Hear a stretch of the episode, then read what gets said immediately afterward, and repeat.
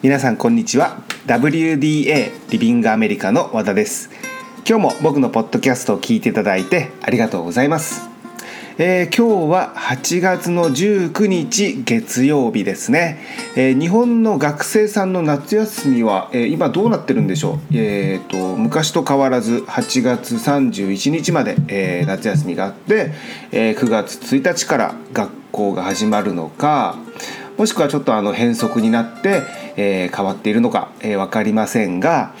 僕の住んでいるロサンゼルスの方はえー、夏休みはですね今週までですね、えー、すごく中途半端なんですが、えー、今週の水曜日、えー、21日までが夏休みで、えー、22日から学校が始まります。ただその代わり、えー、すごく夏休みが長くて6月のいつかな6月の中旬ぐらいから始まったんですよね。だから2ヶ月2ヶ月半ぐらい夏休みがあるのかな、えー、すごくすごく、えー、長い夏休みを過ごすアメリカの学生さんなんですが、えー、日本の皆さんの方はいかがお過ごしでしょうか。えー、今回のポッドキャストはまずはお知らせからいきたいと思います。え、留学のサポートについての確認なんですがまず韓国ダンス留学についてですね、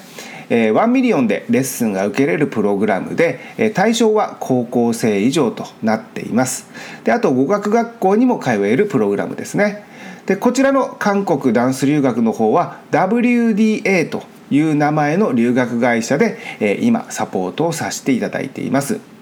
でアメリカの留学ですね、えー、語学留学だったり、えー、ロサンゼルスとニューヨークのダンス留学。あとハワイのフラダンス留学ですね、えー、他にもたくさんの留学をサポートさせていただいていますが、えー、こちらのアメリカの留学は、えー、リビングアメリカという名前の留学会社でサポートさせていただいています。えー、ですので、まあ、アメリカの留学はリビングアメリカ、えー、その他の留学ですね、えー、韓国のダンス留学だったりだとか、え、そういった留学は、え、WDA というふうに、え、今会社名を分けて運営しています。でちょっとややこしいかもしれませんが、えー、基本的に留学のサポートは、えー、変わらず行っていますので、えー、これからも WDA とリビングアメリカをよろしくお願いします。はい、えー、お知らせは以上です。でまず、えー、今週のポッドキャスト、えー、いつも通り僕の近況からなんですが、えー、僕はですね、えー、本社がある、えー、アメリカ・ロサンゼルスに住んでいるんですけれども、まあ、あのアメリカの食事といえば、えー、皆さんご存知のように、えー、量が多くてカロリーが高いと まあ実際その通りなんですけれどもやっぱりすごい太るんですね。であの年齢がいくと,、えー、とやっぱり代謝も悪くなって同じ量を食べていても、えー、ちょっとずつ太っていくでちょっとずつ太っていくのでえー、自分的には何ですかねあのそんなに自覚はないんですけれども久しぶりに会ったりだとかちゃんと記録をつけていたりするとやっぱりしっかり太ってるなっていうふうには思うんですね。で、えー、先週ですかね、えー、去年、えー、ロサンゼルスの方にダンス留学をした留学生と、えー、そのお母さんがロサンゼルスに遊びに来まして、えー、で一緒に食事に行ったんですね。でどっかあの和田さんの、えー、おすすめの、えー、どっか食事行けるとこないですかって言われたので、えー、ビバリーヒルズにあるイタリアに行ってきたんです。でビバリーヒルズにあるんですがそのとっても高級ということはなくてどちらかというとすごくお得でですごく美味しいまあ、僕が思うロサンゼルスで一番美味しいイタリアンなんじゃないかと思うところに行ってきたんですがまあその留学生とお母さんがですね全然食べないんですね。であのー、みんなでこうちょっとずつ食べれるように、えー、なんですか、まあ、イタリアンなのでパスタと、えー、ピザとあとリゾットを頼んだんです。でそれぞれ運ばれてきてわーっていうので、まあ、どうしたのかなと思ったんですけれどもあのやっぱり量がすごいというのに驚いていたんですね。ただ僕は逆にそれにちょっと驚いたんですがそこのイタリアンはアメリカのレストランにしてはちょっと量が少ないぐらいのレストランだったんです。でそれを見てわ量が多いって言ってたんで僕は逆にわあちょっとアメリカの食事に慣れすぎてるなと。ちょっと少ないぐらいの量だなっていうふうに思ってしまう。自分が怖いなと思って。で実際その留学生とお母さんはほんとちょっと食べてもうすぐお腹いっぱいになってたんですね。で僕はあの全然食べる、まあ、アメリカの量に慣れているので食べてえ食べないんだったら僕食べていいですかって言いながらパクパクパクパク一人で食べてたんですがそのアメリカの食事ってあの食べてる最中にお腹いっぱいになる量なんですよね。で日本はまあ何でもそうですけどすごい適量ですよね。食べててあちょうどいいなっていう量でまああのまあひょっとしたらそのちょっと物足りないなと思ってもちゃんと何ですかねその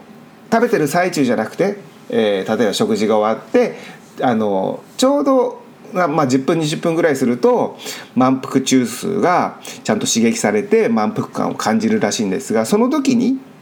あのきちっと満腹になる量なのかなって思うんですけれどもまあアメリカのあの破壊的な量はですね食べてる最中に満腹感を感じる。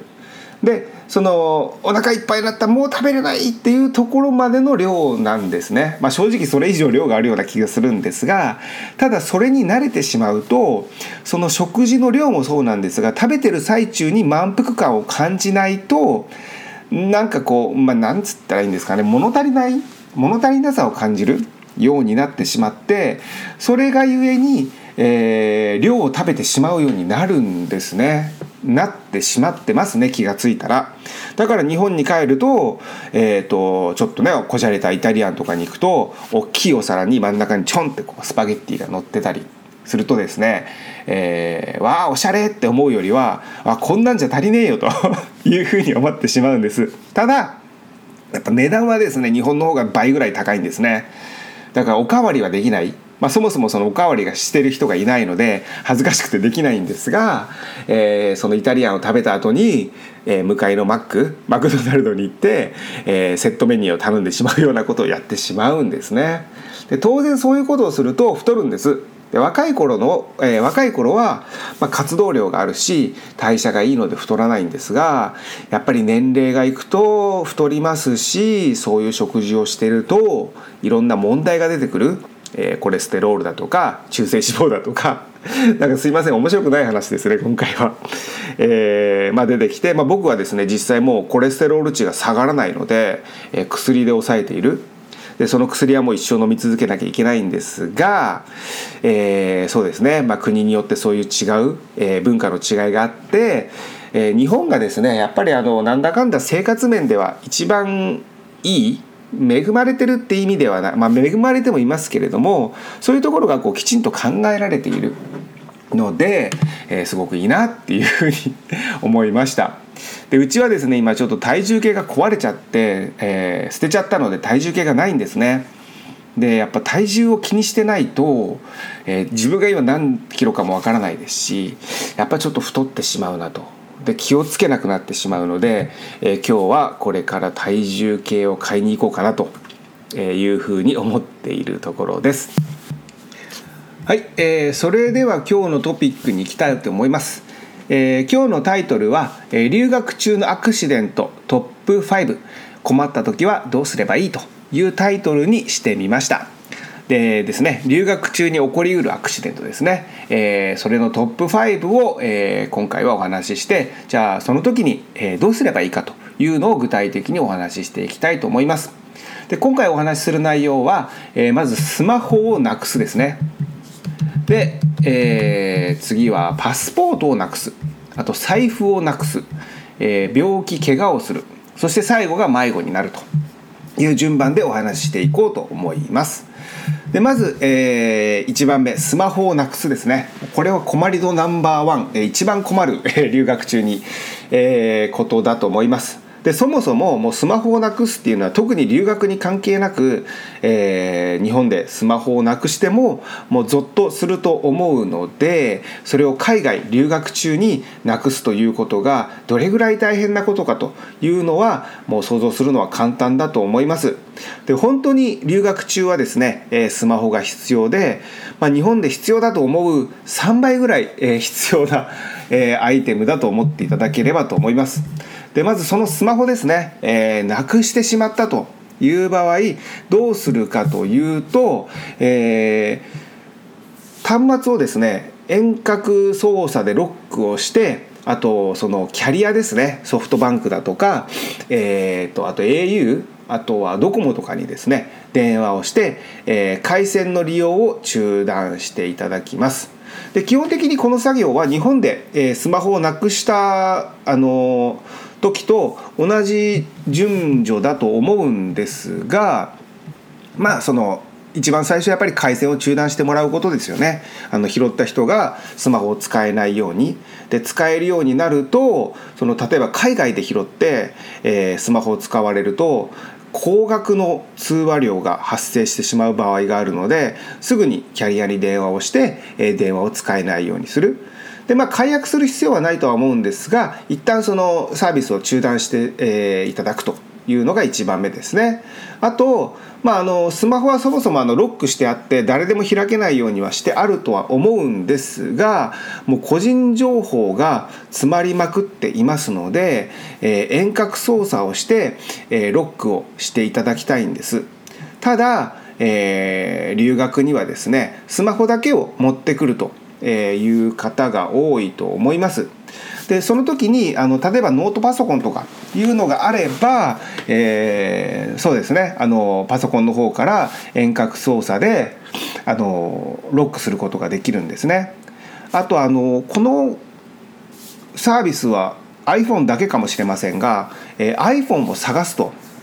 いうサービスがあるんですけれどもただ、えー、これはですね多分海外ではほとんど使うことができません。でえー、具体的にどういうことかというとその留学中は、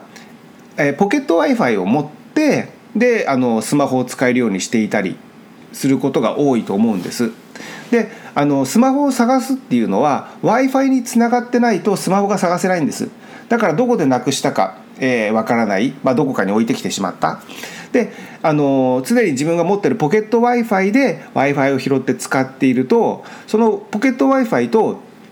iPhone はもうすごい離れた場所にあるわけですよね、まあ、どこでなくしたかわからない iPhone あ iPhone まあスマホはもうどっかに行ってるので w i f i にはつながってない状態のスマホがどこかに落ちている、まあ、なくしてしまったわけです。で w i f i につながっていないとその何ですか、えー、iPhone を探す、まあ、スマホを探すという機能は使えないので、えーどこにあるか見つけることができない。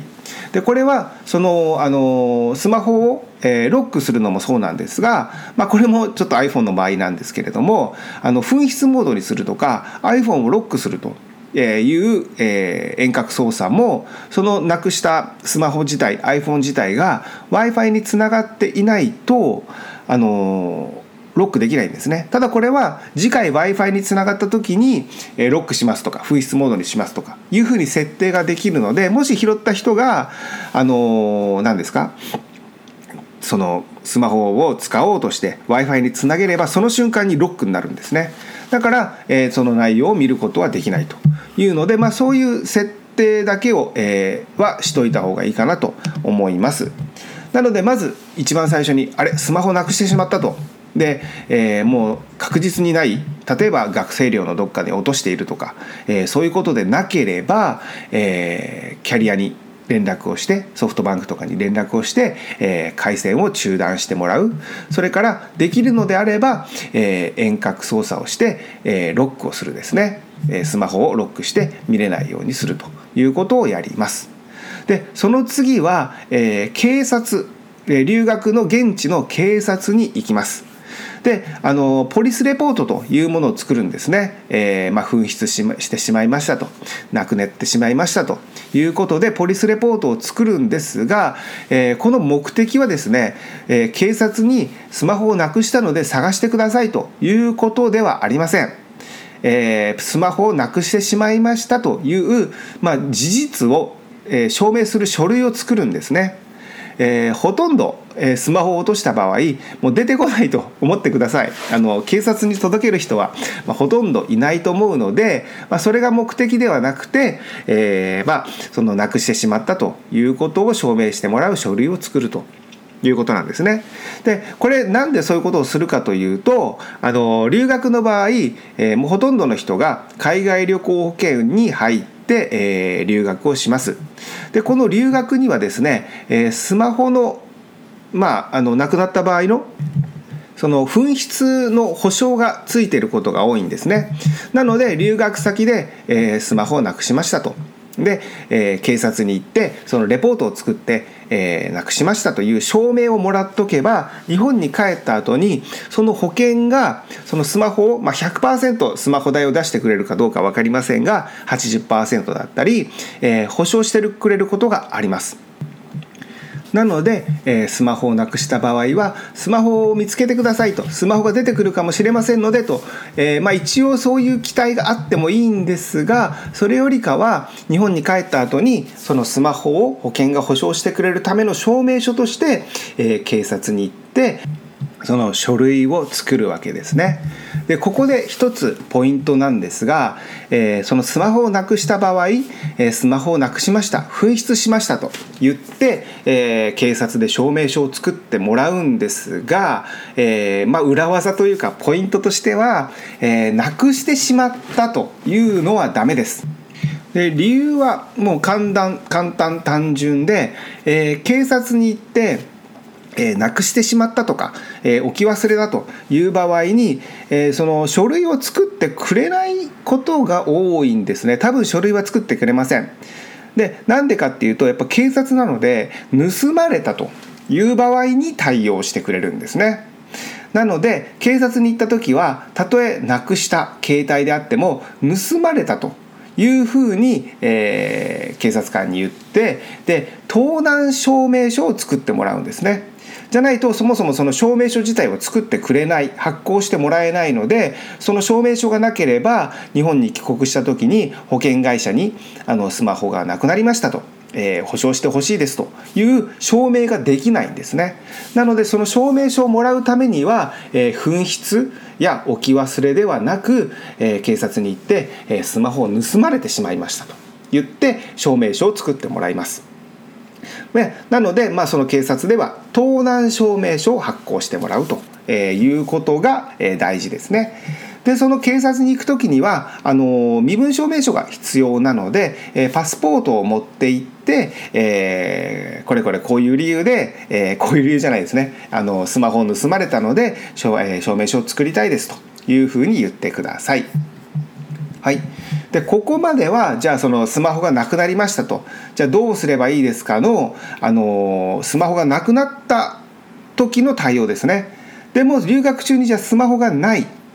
じゃあどうやって生活していけばいいかと。どちらかというとこっちの方が大切なんですがもうあとね、えー、1週間もなく23日で日本に帰るというのであればもうちょっと不便ですが、えー、我慢してもらえばいいんですけれどもじゃあ例えば今まだあの留学して1週間。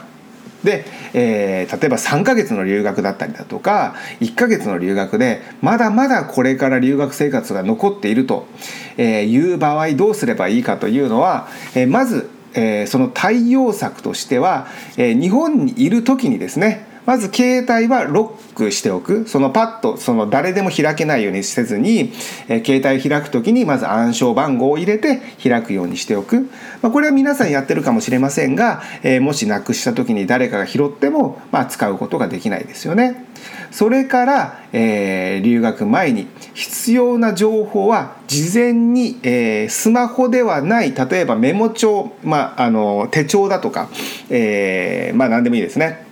えー、そのまあ、日記帳、まあ、何でもいいですけれども、えー、それに記録しておく、えーと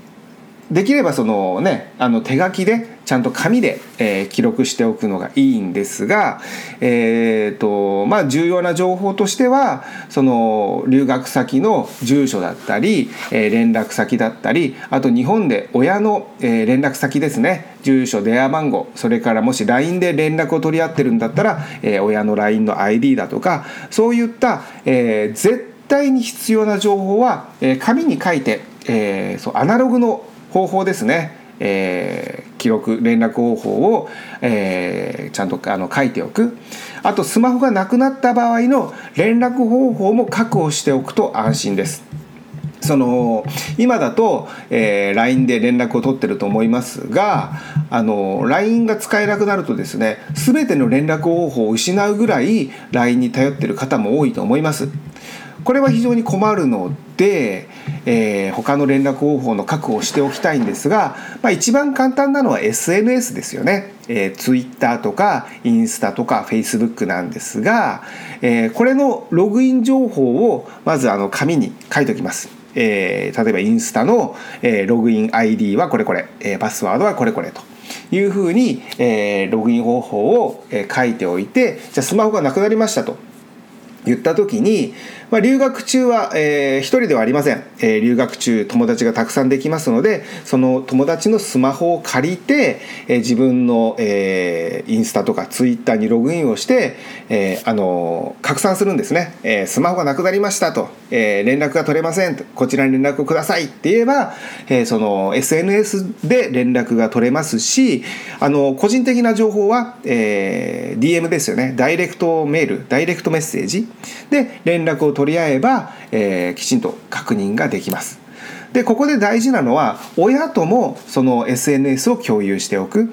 例えば親には見られたくないという留学生もいると思います。そもそもその日本の生活を、えー、で、えー、親にはインスタを教えていないだとか。え留学生もいると思いますが、え留学中だけでもいいので、え親にもそのインスタを共有しておいて、えその見れるようにしておけば、まあ、そもそもスマホをなくさなかったとしても、え親は留学中に自分の子供がどういう生活をしているのか見れるのでとっても安心ですし万が一スマホをなくした場合でもそうやって、えインスタとかツイッターで拡散できればあこの子は今スマホをなくしてしまったのでということで少なくても状況は判断できます。であのそれであの何ですかね、えー、スマホを対応していけばいいのですが、えー、じゃあそのなくしてしまったスマホはどうすればいいかというと、え、方法はですねもうそんなに多くありません、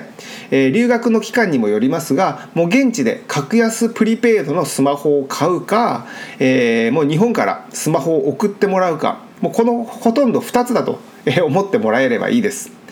であのもう格安のプリペイドのスマホはもう留学中に使い捨てたと。いうような気持ちで、えー、もう買ってもらう、まあ、もしくは留学帰る時に誰かにあげるかもしくはまあ誰かにちょっと安い値段で売るっていうこともできますね。で、まあ、留学の期間にもよりますがもうしっかりあのスマホが必要だという場合は、えー、現地でスマホを買ってもいいんですが、まあ、その日本の、えー、キャリアとの契約もありますし、えー、日本で、え、買ってもらってそれを送ってもらうと留学先にですね、え、という方法、まあ、この2つですね。であの本当にあの留学中ですね連絡は取れないわもうその移動ができないわ情報は全部なくなるわですごくすごく不便だと思いますので、えー、この一連の流れはですねもう事前にその準備しておいた方がいいです。スマホがなくなったらじゃあどうしようねというので、えー、例えば日本から送ってもらうんだったらどれぐらいの期間がかかると買うんだったらここで買ういくらで買えるというのも全部、えー、事前に調べておいてなくしたらすぐに対応できるようにしておくと。でもし現地でスマホを買うのであれば、えー、行った先でどれぐらいの値段で買えるのか月々どれぐらいの金額があるのかというのも調べておくと日本で買った方がいいのか、えー、もう現地でその短い留学期間であれば、えー、プリペイドを買って、えー、それで生活してねというふうにするのかっていうのも判断ができるのでいいと思います。はい、えー、スマホをなくすは以上ですね。これ本当に、えー、一番いいのはもうスマホをなくさないことなんですが、えー、どうしてもなくしてしまう時があると思います。でこれまあ大体なくす時っていうのは何かバタバタしてる時なんですねそわそわしてる時というか、えー、留学して、えー、移動がバタバタ忙しくてポケットに入れたつもりが、えー、ポロッと落ちていたとかいうことなのでそのそわそわしてるバタバタしてる時にちょっと深呼吸をして、えー、何ですかちょっと気持ちを落ち着けるとえー、それがまあなくす防止につながるかなっていうふうに、えー、思います。はい。じゃあ次ですね。次パスポートをなくすなんですがえー、っ と今ですねもう25分ぐらいお話ししていますね、えー、どうしましょう？このままパスポート財布怪我あと迷子になるを話すと多分倍ぐらいの時間になってしまいそうなのでごめんなさい、えー、急遽ですね、えー、今回のポッドキャストはこのスマホをなくすの、えー、回にしたいと思います。で、えー、次回ですね、パスポートをなくす、財布をなくす、えー、怪我をする、迷子になる、この続きをお話ししたいと思います。ごめんなさい、あのちょっと長く話しすぎてしまいましたが、えー、最後にもう一つだけお知らせになります。えー、WDA、えー、リビングアメリカではですね、えー、留学のお問い合わせをメール、LINE、お電話、それから渋谷でのカウンセリングでお受けしています。で今はですねもうほとんど LINE で、えお問い合わせをいただいているんですがそれでもですねやっぱりあの直接お話しして留学の相談をしたいという場合は、え東京の方であればですね、えスタッフが、えオフィスでカウンセリングをさせていただきますし、えまたお電話の方であれば、え僕の方がお電話を差し上げてカウンセリングを行っています。でこれどの方法でも、え、ご相談は無料となっていますので遠慮なくお問い合わせくださいはい今日のポッドキャストは以上となります、えー、いつも僕のポッドキャストを聞いていただいてありがとうございました。